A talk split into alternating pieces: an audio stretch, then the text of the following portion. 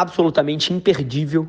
Esse papo que vocês estão prestes a presenciar foi um papo com o time de marketing da Ambev. Eles me convidaram para dar uma palestra e para fazer um Q&A interno com a equipe toda de marketing deles e foi um prazerzaço, dezenas de pessoas, tinha quase 100 pessoas, se não me engano, e foi uma troca que fala muito da fronteira do que a gente está vivendo. A Ambev tem uma área chamada Draftline, que é o que existe de mais moderno em termos de marketing real time e social e conteúdo.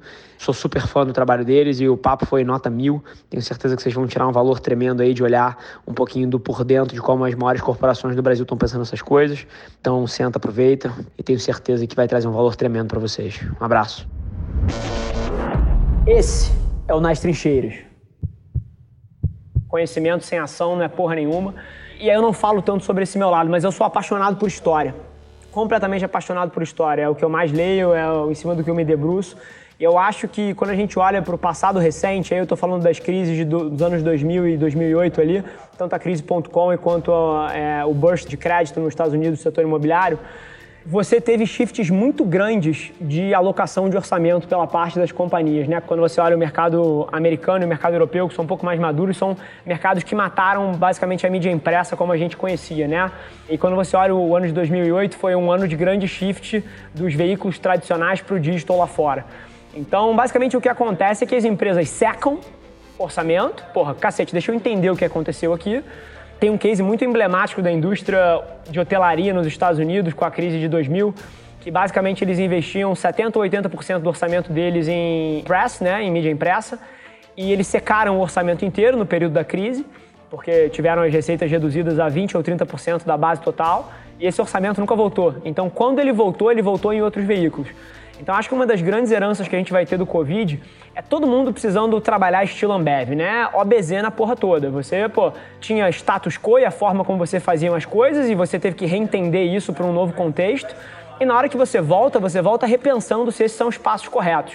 Então acho que essa é uma das heranças que a gente vai ter no nosso meio de marketing aqui, é todo mundo trabalhando com a cabeça de resultado e não status quo, né? Entendendo que status quo não é uma estratégia viável no mundo que a gente vive. E a segunda coisa que eu acho que acelerou, eu tenho falado muito que a gente vai viver cinco anos em cinco meses, né?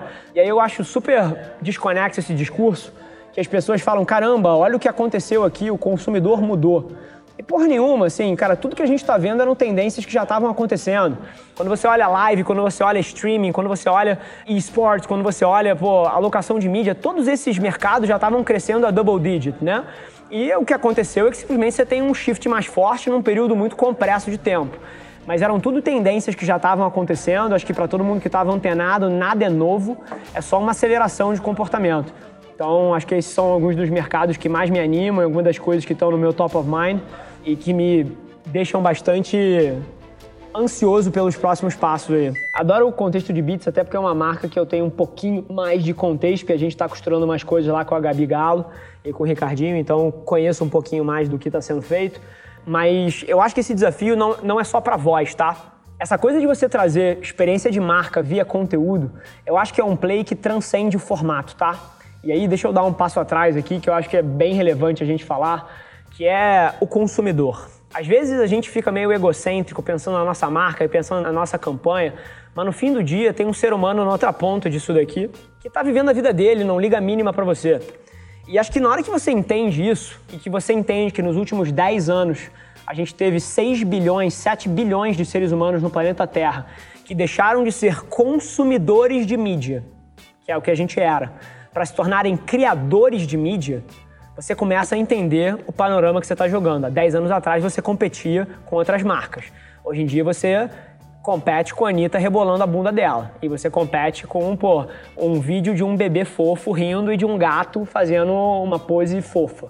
E assim, e, e o seu comercial está competindo com isso dentro do celular. Então, na hora que você entende isso, você começa a entender que a forma como você precisa formar a opinião precisa ser diferente. A cabeça de propaganda, de martelar produto nos outros, é claro que, cara, tem momentos do funil para você fazer isso. Mas em grande escala, o que as marcas deveriam estar fazendo, não só em voz, mas em todos os outros mercados, e todos os outros momentos e todos os outros formatos, é formando opinião através de conteúdo relevante. E o que é conteúdo relevante? Conteúdo relevante, que é uma coisa que o Ricardinho bate pra caralho também, sempre que eu troco com ele, é alguma maneira da sua marca se comunicar com as pessoas, mas que não interrompa a experiência dele. As pessoas elas estão cada vez mais sensíveis à maneira como elas, alocam o tempo dela e elas têm opções, então elas conseguem escolher como elas alocam.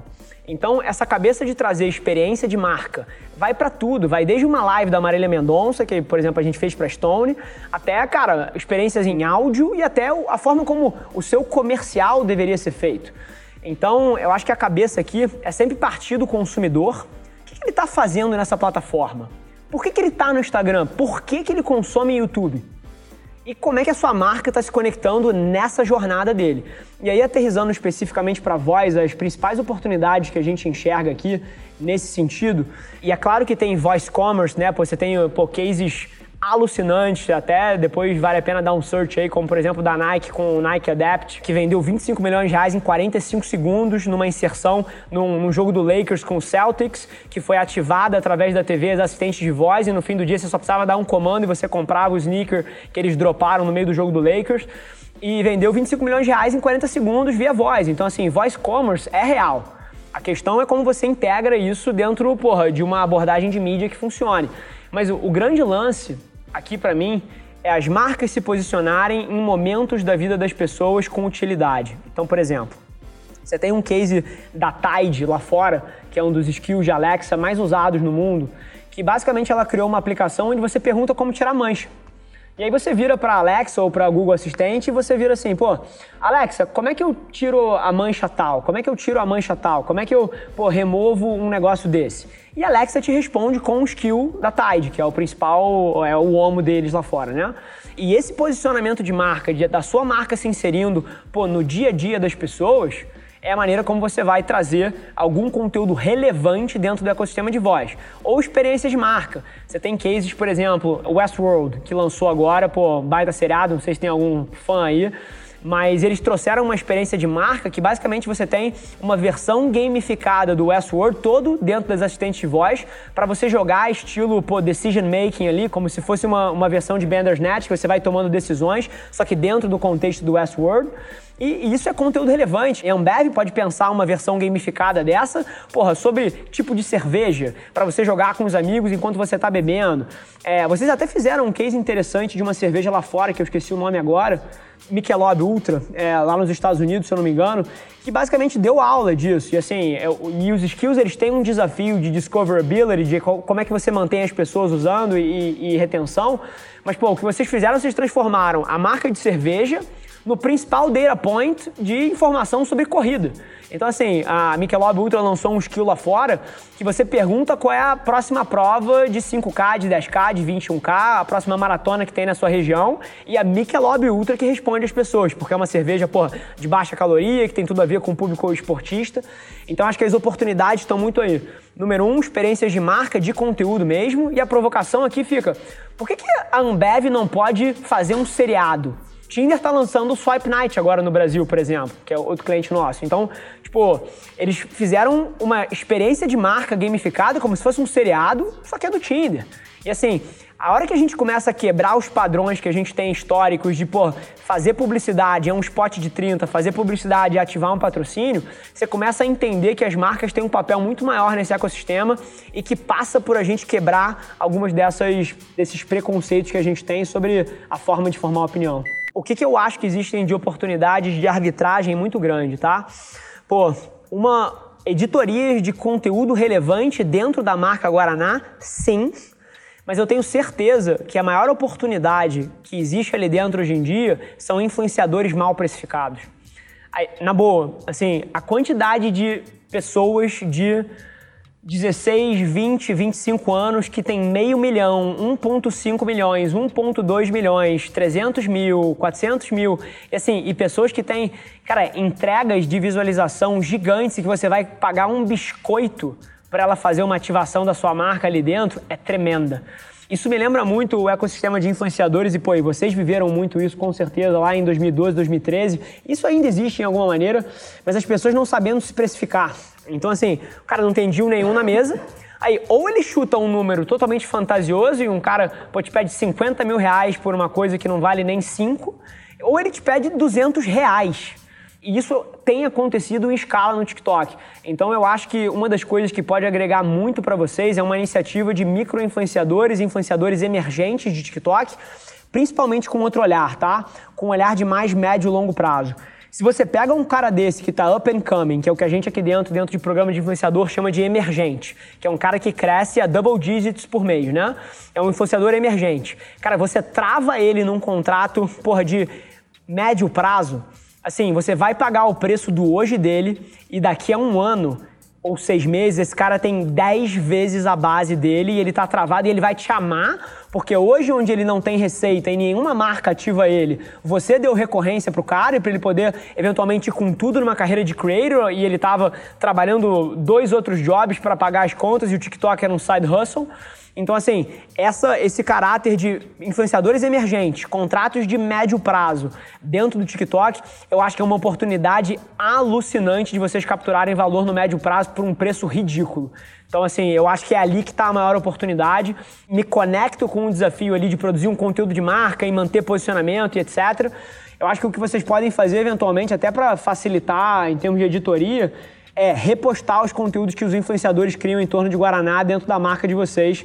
Vocês vão ter mais liberdade criativa, né? Porque as pessoas dão mais cancha em termos de direção de arte, de flexibilização da marca, toda vez que você tem um influenciador falando no seu nome. Isso até tira de vocês ônus de produção, né? E se existiu na história alguma plataforma onde fazer isso vai ser super bem aceito, é o TikTok, de você repostar o conteúdo exato de alguém, tá? Se você olha a maneira como os influencers usam o TikTok, eles postam o mesmo vídeo três, quatro vezes e nem deletam o antigo. Porque a plataforma tem uma dinâmica de distribuição tão forte orgânica que ele acredita que a base que vai ser mostrada organicamente na hora que viralizar é outra totalmente diferente da que viu o primeiro. E se for alguém vendo o vídeo de novo, cara, é tão sem fricção você passar que você não tá gerando um desconforto nas pessoas e, by the way, ninguém olha o feed do TikTok. Então, assim, você não se queima por estar tá usando os mesmos vídeos. Então, qual é a oportunidade aqui para mim? Trazer uma estratégia de cauda longa de influenciadores emergentes, travados no médio prazo, para capturar o growth desses caras, que vai ser gigante. Assim, pessoas que eu acompanho há seis meses no TikTok tinham 3 mil seguidores, estão com 3 milhões de seguidores. E você vai capturar isso em entregas recorrentes. Então, esse é um ponto. E quebrar esse ônus de produção, ainda mais num período Covid, e de, porra, precisar ter gente, precisar ser nativo, reaproveitando o conteúdo dos influenciadores no perfil de vocês. Você não vai ter. A Budweiser, a empresa de vocês lá fora, fez isso durante muito tempo no feed do Instagram da Bud. Que ela aproveitava os micro creators para popular a estratégia de conteúdo inteira de Instagram dela e, e, trazendo esse caráter mais autêntico, mais lifestyle, que era o desafio, acho que na época, e acho que no TikTok vocês têm uma oportunidade gigante de fazer alguma coisa parecida aqui. Número um, que o conteúdo do TikTok ele serve para outras plataformas. E aí é curioso, e isso é eterno, tá? Esse é um framework que a gente pode levar para sempre. A plataforma mais jovem, mais rápida, mais dinâmica sempre vai funcionar. Você fazer um criativo dinâmico vai sempre funcionar. Se você coloca ele em contextos, porra, que são mais lentos, você inclusive causa um senso ali de disrupção, tipo assim, caramba, isso aqui é muito mais interessante com a média. E aí eu trago até exemplos aqui que isso acontece até dentro de plataforma, tá? Você pega o conceito de vlog, por exemplo. E essa discussão eu adoro. A gente está no. Eu, eu, sou CEO da agência e pô, tenho um papel corporativo, executivo, mas acreditem, eu adoro esse mundo, eu trafego em cima disso, me debruço em cima disso 24 horas no meu dia. E esse debate de plataforma, ele serve até para formato. Você pega o YouTube que você falou e você traz uma visão de vlog. Pô, vlog é uma coisa que está super estabelecida. Você tem, pô, creators que fazem vlog há mais de 10 anos, tipo Casey Neistat e, e, e vários outros nomes grandes do vlog aí, que colocaram isso como um pilar cultural do YouTube. E aí você pega alguém que revoluciona dentro do formato assim, os vlogs do Casey e vlog de tantos outros influenciadores que têm o vlog como editoria, cara, são vlogs de storytelling bem pensados e, e, trilha e construção e um pouco mais lentos e você se sente ali consumindo um documentário, né? Eu tenho um vlog também, inclusive, e é muito nessa linha. E aí você pega as pessoas que inovam e trazem o TikTok dentro do vlog. Você pega o David Dobrik, por exemplo, que é um creator americano, fudido, inclusive, se vocês não conhecem, sai daqui e vai assistir um vlog do cara Todos os vlogs têm exatos 4 minutos e 20, então é 4 e 20. E assim, o cara, ele é um gênio de formato criativo. Não tem nenhuma cena do vlog dele que dure mais de 7 segundos. Nenhuma. Ele veio do Vine. E o que ele fez dentro do YouTube em termos de formato, ele trouxe o Vine para dentro do YouTube. Então, tudo que você tinha de hiper rápido e o Vine durava só 7 segundos, ele criou vlogs nas costas disso. E ele hoje em dia é o cara que, na minha visão, é o creator mais on the rise, mais and coming. Ele, assim, and coming é foda, o cara tem 30 milhões de inscritos. Mas, mas assim, os vídeos dele, por exemplo, ele tem 30% a menos de inscritos do que o Felipe Neto, por exemplo. E os vídeos dele têm 30 vezes mais visualizações. Então, o vídeo do Felipe tem 2 milhões de views, os vídeos do David Dobrik tem 60 milhões de views. Você não consegue parar de ver o vlog dele porque ele inovou em termos de formato. Então, assim, você trazer o formato mais ágil, mais rápido e mais dinâmico para as plataformas antigas, super funciona. Eu tenho usado os meus conteúdos de TikTok no meu Stories, por exemplo, com muita recorrência e, e hiper funciona. Então, é uma provocação genial. E sim, o TikTok vai começar a vender mídia, inclusive e o alcance orgânico vai cair na hora que começa a vender mídia. E no começo os CPMs vão ser baratos sim e depois ficam caros, mas é um jogo eterno. Assim, é sempre sobre a próxima e qual é a que está com orgânico. Por exemplo, cara, acho que espaço de áudio é um espaço de puta fruta baixa, que daqui a pouco vai ter mídia. Nos Estados Unidos já tem mídia programática de inserção também, no Brasil ainda não tem. A gente acaba com tudo. Os marqueteiros destroem todos os ecossistemas, populam tudo com, com interrupção e vai ser sempre sobre descobrir o próximo e como integrar isso na, na estratégia. Uma boa, adoro, adoro esse tema dos formatos. E queria aterrizar uma coisa aqui pra gente também que eu acho que é importante a gente entender que a comunicação ela é um gateway para que as pessoas se relacionem com a nossa marca, né? Mas vou além do ponto aqui que a marca da Brahma, sabe quando é que ela está sendo construída, cara? Quando no Maraca o Flamengo faz um gol e você abraça três amigos e você grita igual um filho da puta. A marca, cara, da original, quando ela está sendo construída, é, cara, é na quinta-feira, quando você vai, cara, pro bar com seus amigos e a cerveja que está conectando aquelas pessoas ali é a original.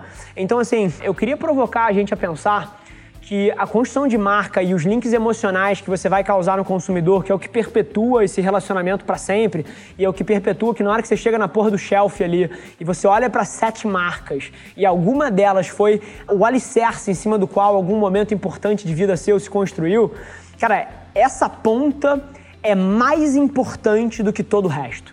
E aí, na hora que você entende isso e que você, cara, entende que a construção da sua marca está muito além do conteúdo que você coloca para fora e que esse conteúdo precisa ser um gateway drug para que o cara te experimente, você começa a pensar a construção de marca de outras formas, né? E aí é muito da ótica que, pô, e que eu tenho contexto de como vocês falam aí, pô, por causa do Ricardo e de algumas outras pessoas, no fim do dia tem que vender cerveja, né? A construção de marca, pô, é para vender cerveja lá na ponta. E a hora que a gente entende que essa experiência de construção de marca, ela pode começar no digital e, pô, e às vezes você flexibilizar a marca para entrar numa conversa e, obviamente, que não destrua o valor da tua comunicação e o teu propósito, mas, pô, que flexibiliza um pouco para cara, para formar uma conversa, mas você entende que aquilo ali é um gateway drug para na quinta-feira o cara sentar com o brother dele e fazer um momento de vida em cima da sua cerveja, você começa a ser um pouco mais flexível e um pouco menos ególatra, porra, de que aquele teu criativo tá fugindo de alguma coisa, porque a sua marca vai ser construída na hora que ele pega a cerveja no fim do dia e, cara, ele fechou um contrato grande e a maneira que ele comemora é com uma estela. Então, assim, é ali que a marca é construída.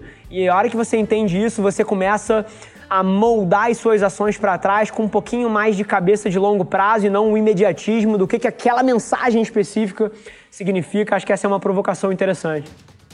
Esse foi mais um episódio da nossa experiência em áudio e como eu já falei, eu adoraria saber que você está gostando do que a gente está compartilhando por aqui. Então não esquece, se você está tirando valor desse conteúdo, ia significar o um mundo para mim, que você tirasse um print da sua tela, postasse no Stories me marcando e aproveita para ir na sua plataforma favorita também e deixar um rating de cinco estrelas e um comentário lá, ajudando a gente a construir essa comunidade tão vibrante que move o Brasil para frente através do empreendedorismo e que fala desse Brasil que dá certo. É um prazer ter vocês comigo e a gente se vê no próximo episódio do podcast.